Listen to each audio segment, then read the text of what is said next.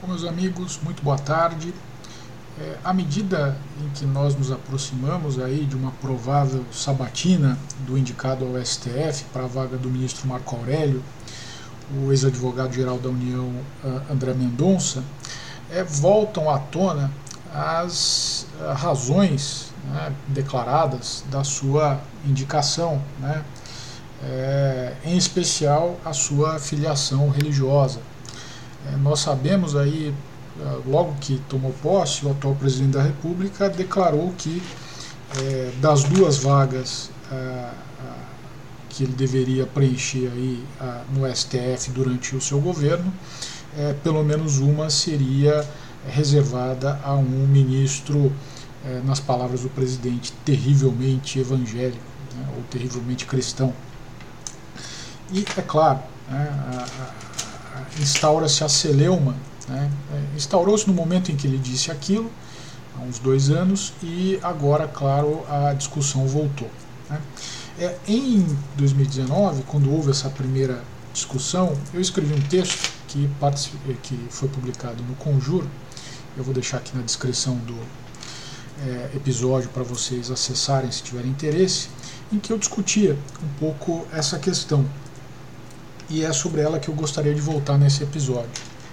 É, primeiro, né, a declaração do presidente da República de que pretende, pretendia nomear para a próxima vaga do STF um ministro cristão, ou terrivelmente cristão, o que quer que seja, né, é, tem é, é, escandalizado certos autoproclamados defensores do Estado Democrático de Direito. E o principal argumento dessas pessoas é, segui é, o, é o, seguinte: né? É, o que a Constituição estabelece como requisitos para a nomeação de ministros do STF são, de um lado, a idade, né? o, o indicado tem que ter entre 35 e 65 anos, e notável saber jurídico e reputação ilibada, que são os requisitos ah, do artigo 101. É, nessa situação, né, como a filiação religiosa não é uma exigência ou não seria uma exigência constitucional, não poderia ela, portanto, ser usada como é, critério seletivo. É, o raciocínio que está por trás desse posicionamento é a compreensão, que, que tem sua matriz no pensamento kantiano, é, de que a religião seria uma matéria de foro íntimo, é, que não poderia produzir qualquer consequência na vida pública. A, a crença religiosa seria assim, nessa, nessa linha, né, nesse, né, nessa esteira de, de pensamento, uma mera questão de preferência, né, como seria torcer por um time de futebol ou gostar de uma banda de rock. Né. É, a Bíblia, ou o livro religioso né, da sua religião, e, vamos dizer, a camisa do Palmeiras ou um disco dos Beatles, né, seriam equivalentes, né, pelo menos no sentido de que deveriam ficar em gavetinhas que o sujeito abre ou fecha conforme a ocasião, né, sempre em privado e tendo cuidado de não incomodar os demais. É óbvio que há inúmeras objeções a esse tipo de tradição de pensamento. Né? É, um estudioso uh, muito sério, muito importante para a ciência política, para a filosofia do século XX, que foi o Eric Wegelin, é, fez um trabalho é, nesse sentido. Né? É, o seu monumental trabalho é, filosófico parte de uma premissa teórica e metodológica fundamental. É, o que cada ser humano faz, né, de um pão à Magna Carta, né, de uma Mesa de Madeira, a Nona Sinfonia, é um reflexo direto da sua alma, do seu estado anímico. É, não se trata apenas do raciocínio, que é em certa medida simplista, de que uma alma saudável produz obras saudáveis, né, tanto quanto uma, obra do, uma, uma alma doente produz obras uh, doentes, né, e de que períodos de ordem social são períodos em que predomina a ordem na alma e períodos de agitação social ou de, de caos, de decadência são períodos em que é, predomina a desordem na alma. Né. É claro, essa dimensão está presente nessa tradição, mas o problema é mais é, complexo né, mais profundo. É, Trata-se de um princípio heurístico, né, um princípio de interpretação da realidade, segundo o qual, quando um estudioso deseja compreender uma sociedade política, a sua primeira tarefa tem que ser a de determinar o tipo humano que se expressa na ordem dessa sociedade concreta, pois é ele que vai revelar de que modo se vivencia a verdade da existência como a harmonia com o cosmos. Né? Tem que haver essa correlação, essa relação é vivida em cada sociedade uh, de formas diferentes. É, quem se aproxima desse tipo humano né, do tipo humano que se expressa numa sociedade, está em consonância, ou nas palavras, no jargão que o Wegelin usava, homonóia com a ordem daquela sociedade. A partir dessa concepção fica evidente que a religião não é, em absoluto, um aspecto desimportante para a escolha de um ministro do STF. Uh, um dos founding fathers americanos, John Adams, num dos artigos do Federalist Papers, já dizia que a Constituição americana havia sido feita para um povo moral e religioso, sendo completamente inadequada para o governo de qualquer outro. É, se isso é verdade para a Constituição americana, também é verdade para a Constituição brasileira. A, a Constituição de 1988, tão defeituosa quanto seja, né, e eu não sou um dos seus menores críticos, eu acho que ela tem é, inúmeros problemas né, e ela é responsável por boa parte das desventuras que o Brasil passa é, é, atualmente. Né, é, mas, de qualquer forma, mesmo para mim, por exemplo, né, a Constituição de 88 reflete uma certa visão de mundo, ela reflete certas visões, é, opções civiliza civilizacionais, ela reflete uma certa vivência da ordem, né, para nós nos utilizarmos aí da terminologia do Wegelin, é, que não podem ser desconsideradas por aqueles que têm a obrigação de garantir o seu cumprimento. E, e que visão de mundo seria essa? Né? Que opções civilizacionais marcariam o texto da Constituição de 88? É, que homonóia né, se espera daqueles que a, a, a interpretem? Né? Bom, em primeiro lugar, é inegável que a atual Constituição faz uma opção pelos valores fundamentais da civilização judaico-cristã. É, basta nós olharmos, por exemplo, para a inviolabilidade do direito à vida, né, que está no artigo 5 caput e nos artigos 20, 227 e 230, a liberdade do indivíduo em suas mais variadas manifestações. É, remeto aqui a, a, a os nossos espectadores ao artigo 5 caput, incisos 6, 9, 17, 41, 54, 68. Né? O direito de propriedade está no artigo 5 caput, incisos 22, 24 a 26, 29 e 30, também no artigo 170, inciso 2, o direito ao trabalho e à empresa, artigo 1 inciso 4, artigo 5 inciso 13 e artigos 6 7 e 170. O princípio da subsidiariedade, que eu já tratei especificamente é, num episódio aqui do podcast, que está nos artigos 5 e artigos 173 e 174, além de inúmeros outros dispositivos da própria Constituição, sendo, na, na minha opinião, um reflexo da própria estrutura da Constituição de 88. A, a liberdade religiosa, artigo 5 incisos uh, 6, 7 e 8, e não menos importante, a dignidade humana, está lá no artigo 1 inciso 3, nos artigos 226 e 230. Uh, embora a Constituição de 88 não institua um Estado confessional, ela deixa clara a sua opção deísta ao invocar no seu preâmbulo a proteção de Deus, a, a evocação da ordem contida no texto da atual Constituição é a da maioria da população brasileira.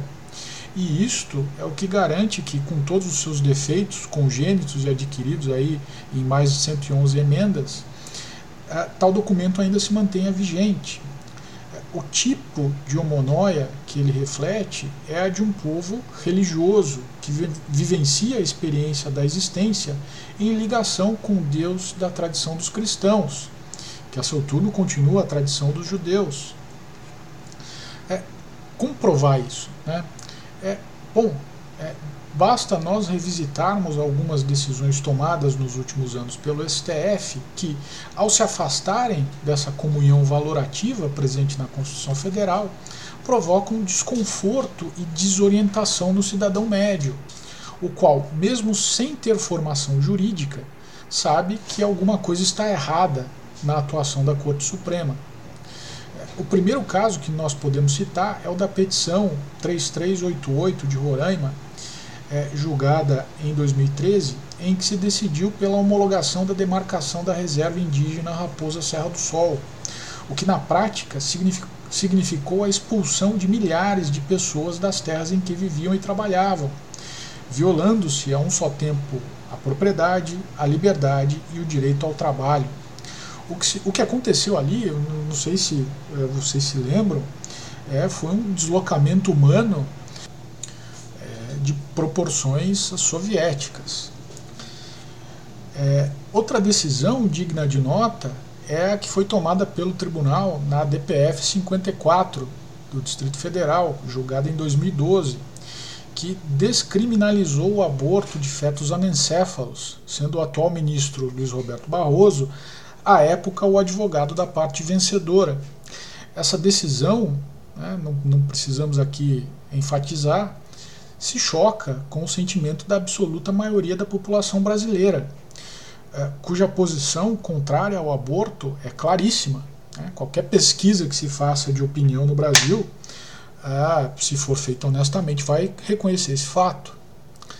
É, mas nesse assunto o STF não parou.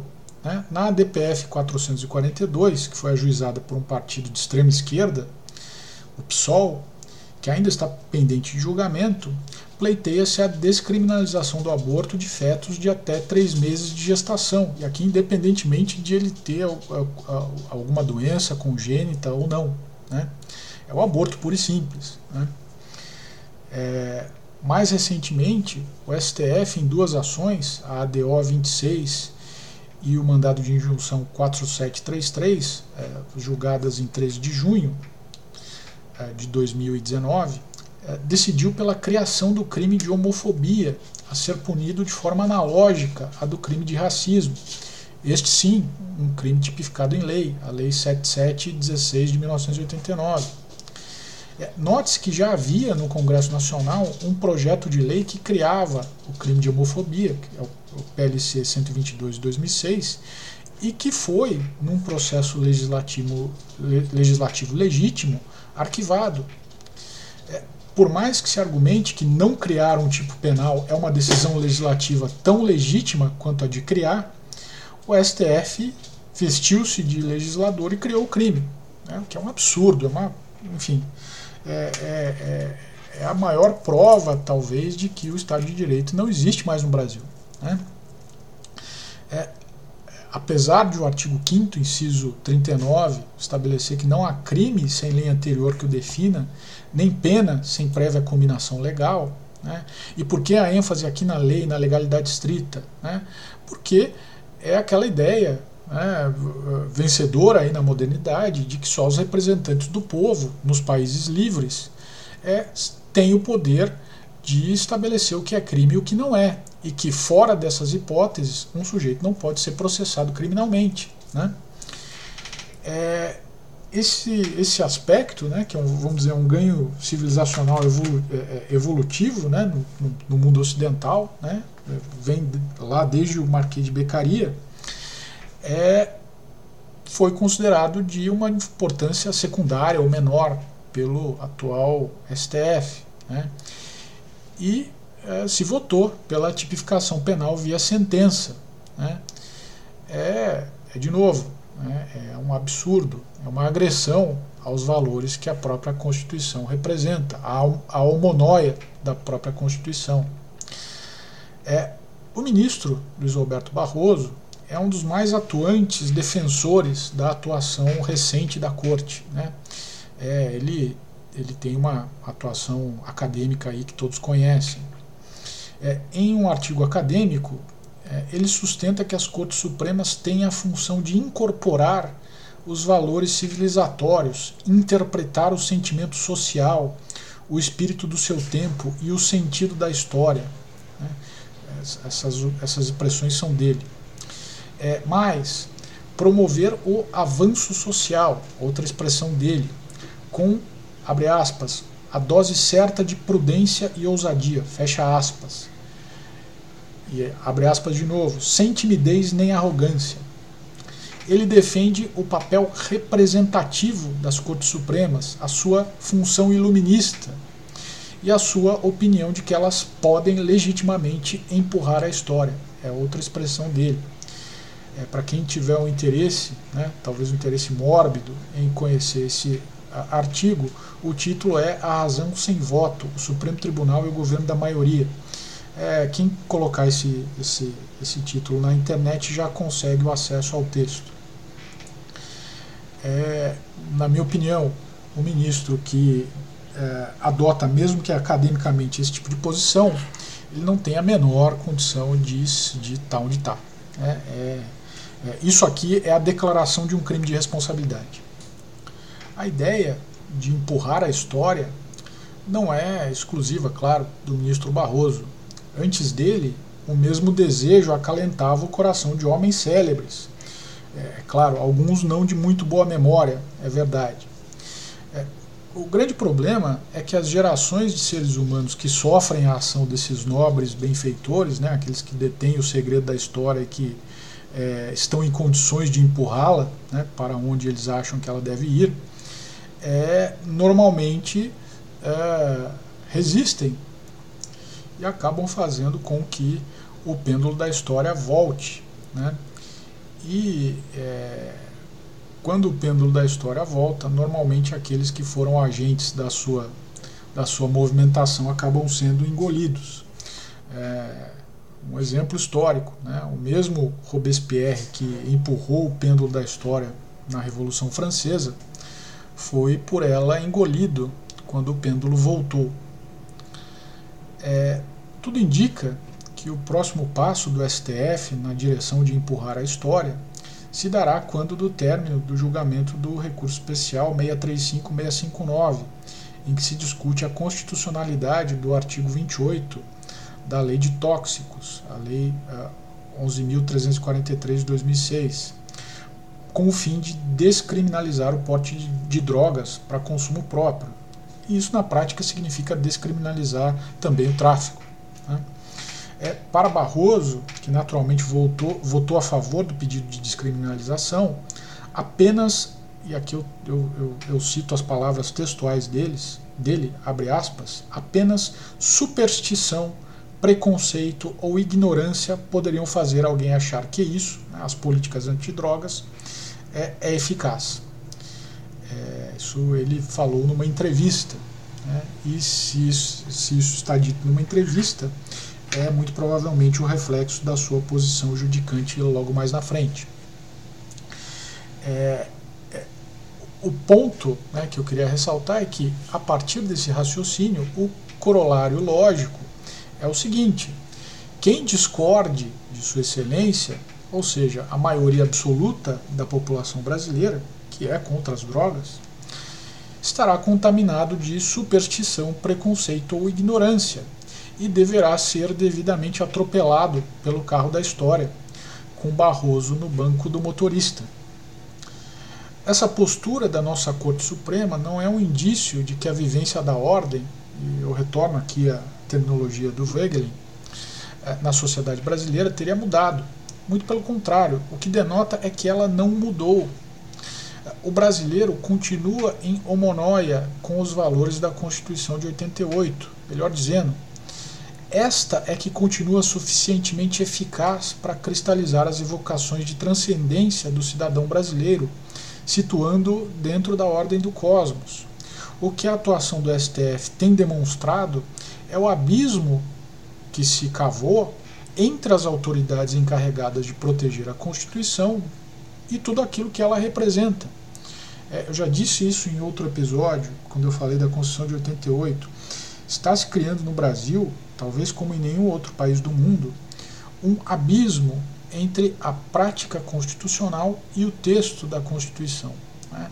Aquilo que, que os nossos juízes leem na Constituição, aquilo que eles é, constroem a partir da Constituição, é algo muito diferente daquilo que se lê da Constituição. Né?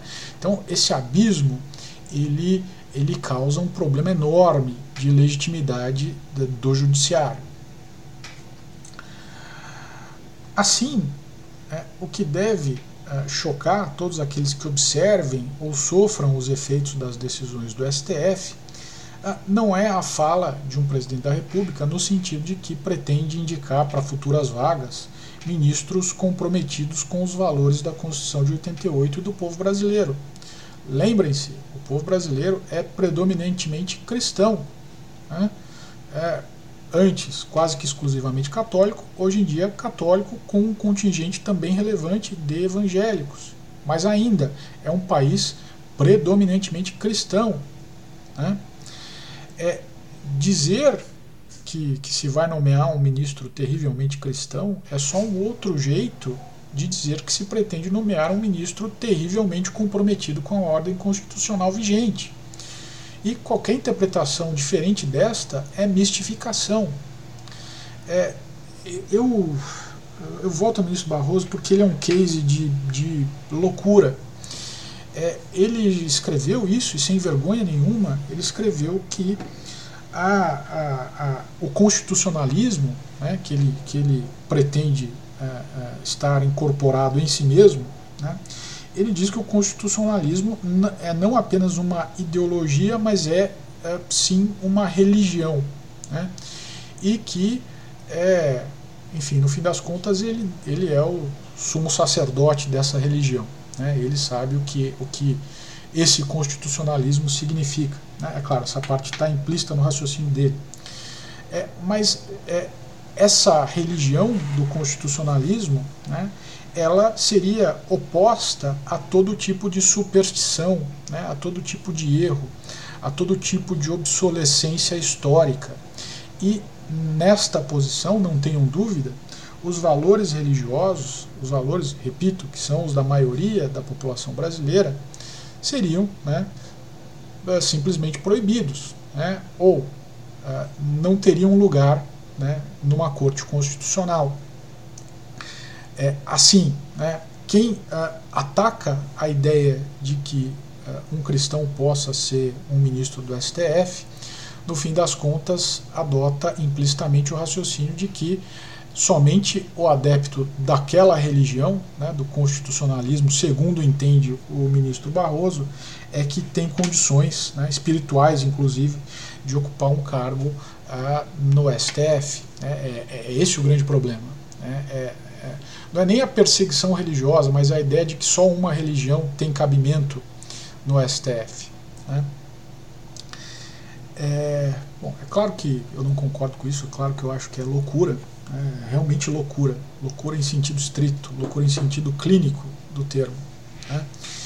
É, é, a filiação religiosa né, cristã, né, é, ou pelo menos a identificação do sujeito com certas opções civilizacionais, é um requisito implícito da Constituição de 88 pois é exatamente isto o que garante que ela será cumprida.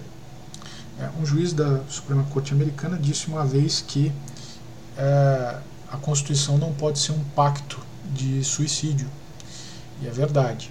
Né? Nós não podemos adotar uma interpretação constitucional que signifique a própria eliminação da Constituição.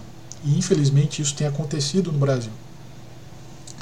É, o que deveria chocar a comunidade jurídica né, longe de é, ser a nomeação de um ministro evangélico ou católico, o que quer que seja, né, e infelizmente, tristemente, não choca, são as decisões teratológicas, que são clara e frontalmente violadoras do texto constitucional, e a fala de ministros que se julgam iluminados e confessam que o que estão fazendo mesmo é erodir pouco a pouco a ordem constitucional.